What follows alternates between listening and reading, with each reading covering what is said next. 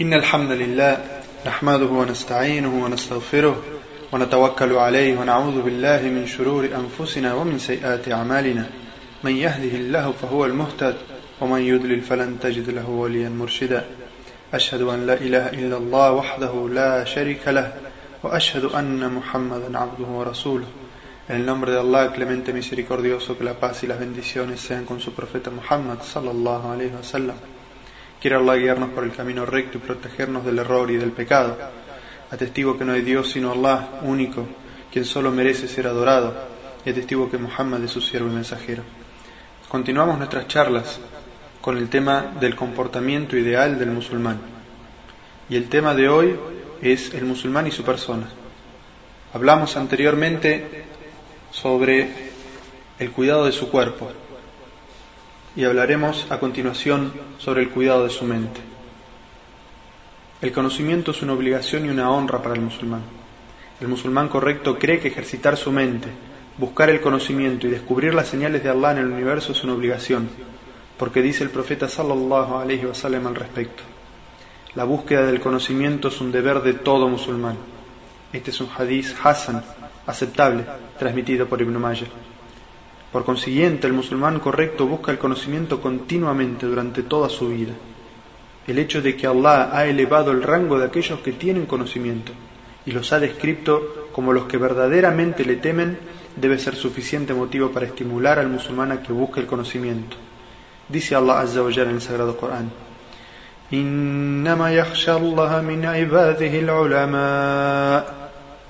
los más temerosos de Allah son los sabios de entre sus siervos. Temen a Allah aquellos cuyas mentes están lo suficientemente iluminadas para ver su grandeza y su poder manifiestos en la creación del universo. Allah ha preferido a los sabios por encima de aquellos que no tienen conocimiento. Dice en el Sagrado Corán,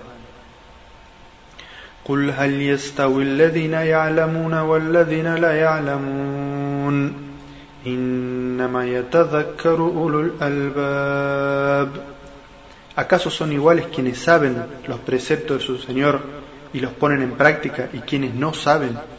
Por cierto que solo reflexionan los dotados de intelecto.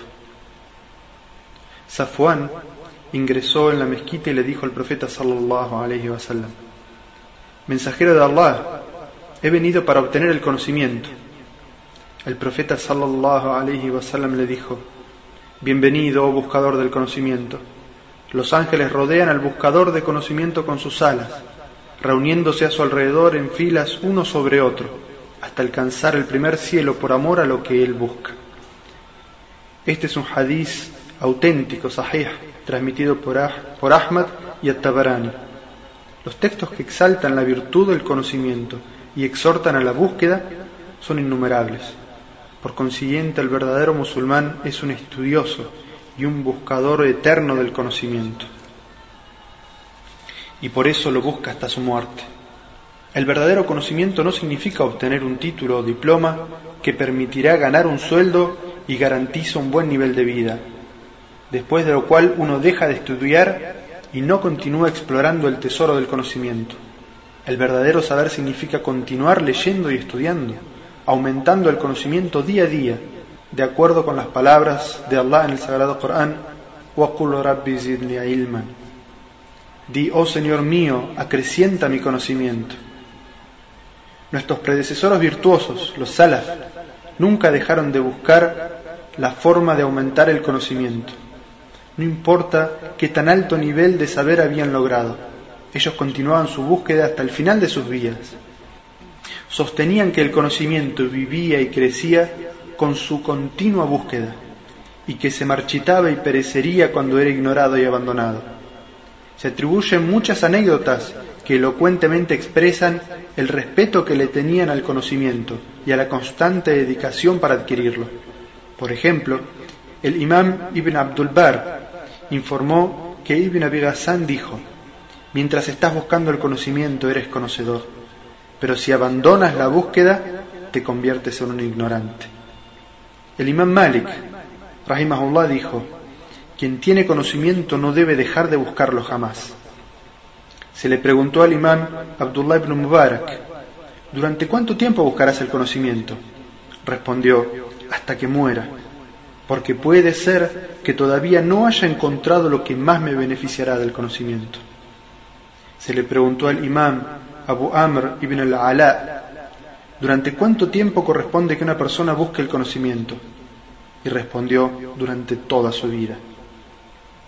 También el imam Sufyan ibn Uyayna dio una excelente respuesta cuando se le preguntó ¿quiénes son los más necesitados de buscar conocimiento? Dijo, aquellos que tienen más conocimiento. Y cuando le fue preguntado el por qué, contestó, porque si ellos cometen un error, es más grave aún. El mismo concepto tenía el imam Fakhruddin al-Razi, que perteneció al siglo VII de la Égira. Era un mufasir, un exégeta del Corán, y un estudioso también de la filosofía, de Ilm al-Kalam, que Allah le perdone, y otras disciplinas islámicas, y autor de numerosos títulos. Allah le concedió tal reconocimiento en la sabiduría que la gente concurría de todas partes para verlo. Cuando visitó la ciudad de Meru, en Turkmenistán, muchos sabios y estudiantes se acercaron para tener el privilegio de escucharlo y aprender de él. Entre los buscadores de conocimiento que asistieron se encontraba un joven de menos de 20 años, pero que era muy versado en literatura y genealogía. Cuando el imam Fajruddin se dio cuenta de que este discípulo era especialista en genealogía, una ciencia de la que él conocía poco, le pidió que le enseñara. No encontró inaceptable volverse estudiante de su estudiante y le hizo incluso sentarse en el lugar del maestro, mientras él se sentaba a sus pies. Así era el proceder del imam Fajruddin al-Razi y esto no disminuyó su elevado rango de ser el imam de su época. Esta extraordinaria historia fue contada por el historiador y literato Yakut al-Hamawi en su libro Mu'jam al-Udaba, Diccionario de los Literatos, donde se encuentra una biografía de Aizuddin Ismail al-Hassan al-Mirozi, con el cual Yakut se encontró y pasó mucho tiempo, y aprovechó para escribir una biografía de él. En esta biografía dice Azizuddin me dijo, el imán Fajruddin al-Razi fue a Merú. Él tenía una gran reputación, a tal punto que nadie se atrevía a discutir con él, y apenas si respiraban en su presencia. Yo fui a estudiar con él. Un día me dijo, ¿podrías escribirme un libro sobre la genealogía de los talibiyun, es decir, los descendientes de Abu Talib, para que yo pueda estudiarla? Porque no quiero seguir siendo un ignorante al respecto. Entonces le pregunté, ¿lo quieres presentado como un árbol genealógico o escrito como una narrativa?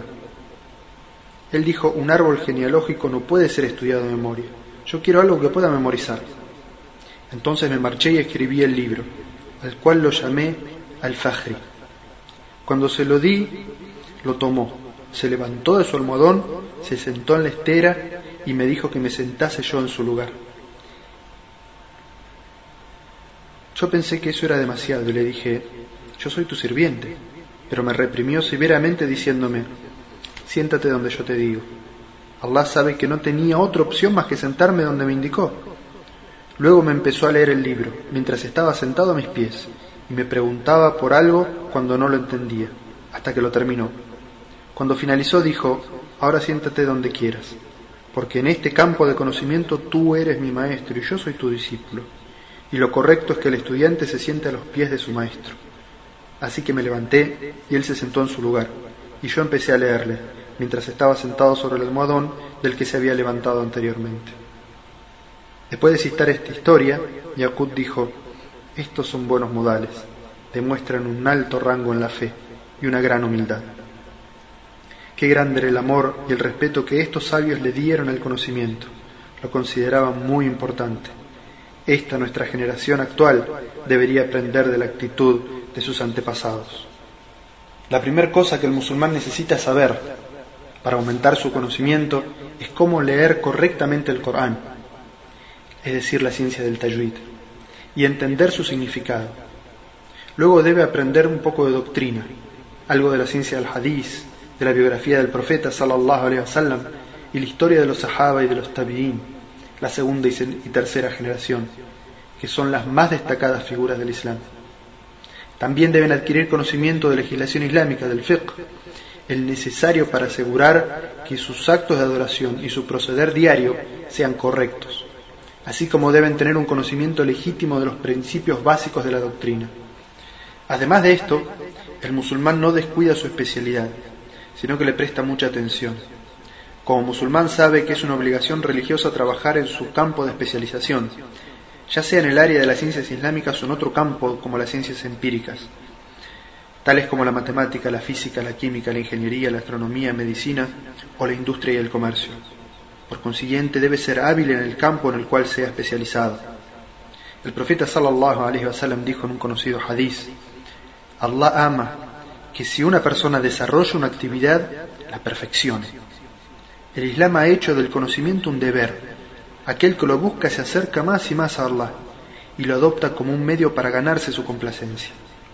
Por eso vemos que los sabios de las primeras generaciones daban énfasis a estos principios sublimes en los prólogos de sus libros, porque a través del conocimiento que ellos divulgaban buscaban ganarse la complacencia de Allah y presentaban los resultados de sus estudios puramente por su causa, es decir, para obtener la complacencia de Allah. El musulmán comprometido estudia otro idioma. No se olvida de prestar la atención al conocimiento del idioma árabe, porque es una demanda de la vida islámica para comprender completamente la religión. Hace 15 siglos el profeta sallallahu alaihi wasallam estimuló el estudio de idiomas para que los musulmanes pudieran comunicarse con las demás naciones y puedan así transmitirles el verdadero mensaje que Allah les había confiado, para que lo proclamaran a lo largo del mundo. Tenemos evidencias de esto en el hadith narrado por Zayd ibn Thabit, en el cual expresa que el profeta sallallahu alaihi wasallam le dijo: Aprende la escritura de los judíos, pues juro por Allah que no me fío en que ellos escriban mis cartas. Dijo Zayd, entonces la aprendí, y solo me tomó un mes dominarla. Luego yo le escribí al profeta sallallahu alaihi wasallam a las cartas que él les enviaba, y le leía a él las que recibía. En otro relato dice, el mensajero de Allah sallallahu alaihi wasallam me preguntó, ¿conoces el arameo? Recibo cartas en ese idioma. Yo le respondí, no. Él me dijo, entonces apréndelo. Y lo aprendí. Este es un hadiz auténtico transmitido por At-Tirmidhi. Por esto, Ibn Zubayr dominaba varios idiomas, pero el aprendizaje de los mismos no lo distrajo de su religión y de su preparación para la otra vida. Tenía más de 100 empleados y a cada uno de ellos le hablaba en su idioma. Ibn Zubayr, cuando se ocupaba de los asuntos mundanos, parecía ser de los que no pensaban en la otra vida y cuando se dedicaba a la adoración y la devoción parecía que no pensara jamás en esta vida. Este es un relato auténtico transmitido por Al-Hakim en el Mustadrak. En la actualidad, más que antes, el musulmán necesita dominar otros idiomas para poder difundir el Islam y defenderlo de sus detractores. Por último, el cuidado del alma.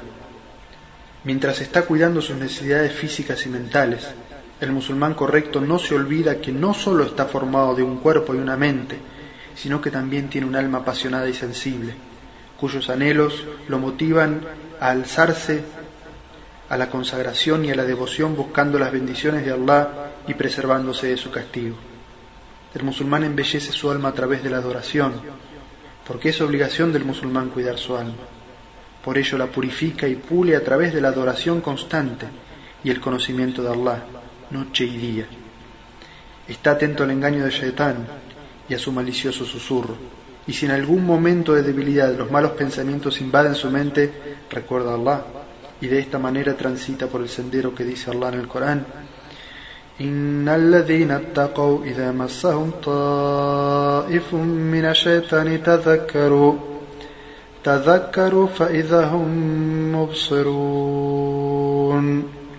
Por cierto que los piadosos, cuando Shaitán les susurra, invocan a su Señor y entonces, entonces pueden ver con claridad. El profeta sallallahu alaihi wasallam le decía a sus compañeros, renovad vuestra fe. Entonces le preguntaban, mensajero de Allah, ¿cómo hacemos para renovar nuestra fe? Y él respondía, digan frecuentemente la ilaha illallah. Este es un hadiz auténtico transmitido por Ahmad El musulmán busca siempre fortalecer su alma a través de las variadas formas de adoración que realiza por obediencia y temor a Allah, como leer el Corán, reflexionando sobre sus profundos significados, recordar a Allah con humildad en el corazón y orar concentrado y devotamente. Así llega a un punto que estos actos de adoración se vuelven parte de su vida y no los puede abandonar. Eso desarrolla y refuerza su sentimiento, hasta que en todas sus acciones está alerta y consciente de que Allah lo está observando, y por ello no perjudica a sus semejantes ni se desvía del corazón recto. El musulmán correcto se junta con personas virtuosas y asiste a reuniones de conocimiento. El musulmán busca alcanzar un elevado estado juntándose con personas piadosas que comparten entre sí el conocimiento y se aconsejan mutuamente la verdad, el haqq, y la paciencia y la constancia, sabr, frecuentando reuniones religiosas donde el nombre de Allah es mencionado continuamente, donde hay discusiones sobre la grandeza de las enseñanzas islámicas respecto a la tarbia, la educación y el desarrollo, la familia y la comunidad, y donde aquellos presentes reflexionan sobre el poderío de Allah el Altísimo, el Omnipotente, aquel a quien no se le escapa nada en los cielos ni en la tierra, y meditan en la maravilla de la creación del universo y del ser humano. En estas reuniones las almas se purifican, los corazones fortalecen y la totalidad del ser se inunda de fe. Abdullah ibn Rawaha, Allahu anhu, siempre que se encontraba con uno de sus compañeros, le decía, Ven, recordemos a Allah unos momentos.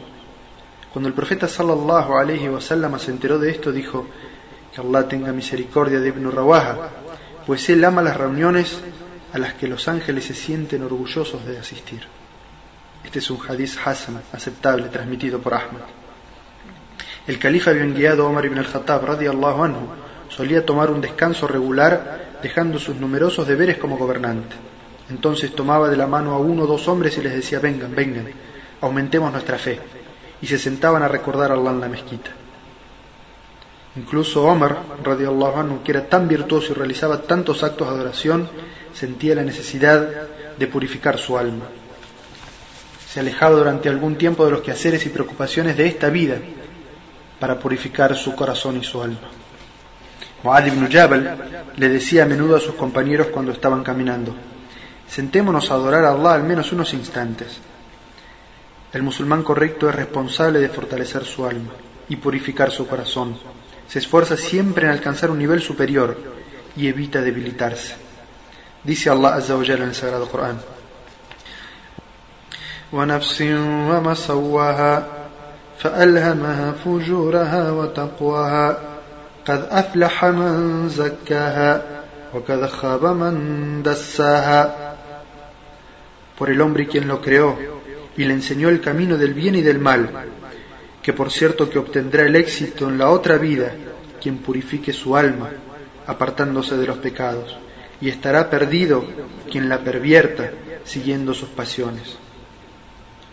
Por eso al musulmán se le exige escoger a sus amigos cuidadosamente y adherirse solo a las reuniones que le aumentan la fe, la taqwa y la visión debe evitar las malas compañías de los demonios humanos y alejarse de los que se juntan para cometer pecados y desobedecer a Allah, porque esto corrompe su alma. Dice Allah Azza en el Sagrado Corán.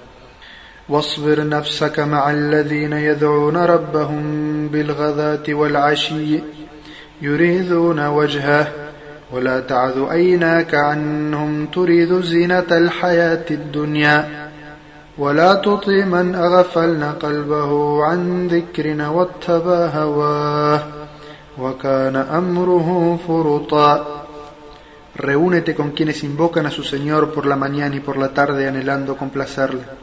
No te apartes de ellos inclinándote por el encanto de la vida mundanal.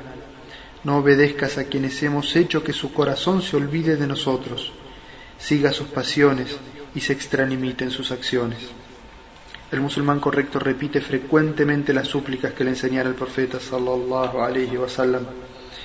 Esta es otra manera mediante la cual el musulmán puede fortalecer su alma y conectar su corazón con Allah, repitiendo las súplicas que el profeta sallallahu alaihi wasallam decía en distintas ocasiones.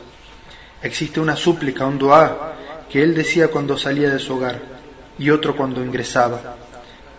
También hay uno para despedir a un viajero y otro para darle la bienvenida uno para vestir ropa nueva, otro para acostarse, otro al despertarse, uno para cada situación de la vida. Además el profeta sallallahu alaihi wasallam pedía a Allah que lo guiara, lo protegiera del error, lo cuidara y le destinara lo mejor. Todo esto lo podemos encontrar en los libros de hadices y súplicas. Por ejemplo, se puede recurrir al libro La fortaleza del musulmán, Haisnul Muslim. El profeta sallallahu alaihi wasallam enseñaba estas súplicas a sus compañeros y los exhortaba siempre a que las repitieran en los momentos indicados.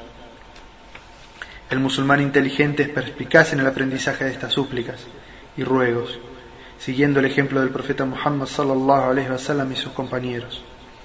Los repite en los momentos apropiados tanto como puede.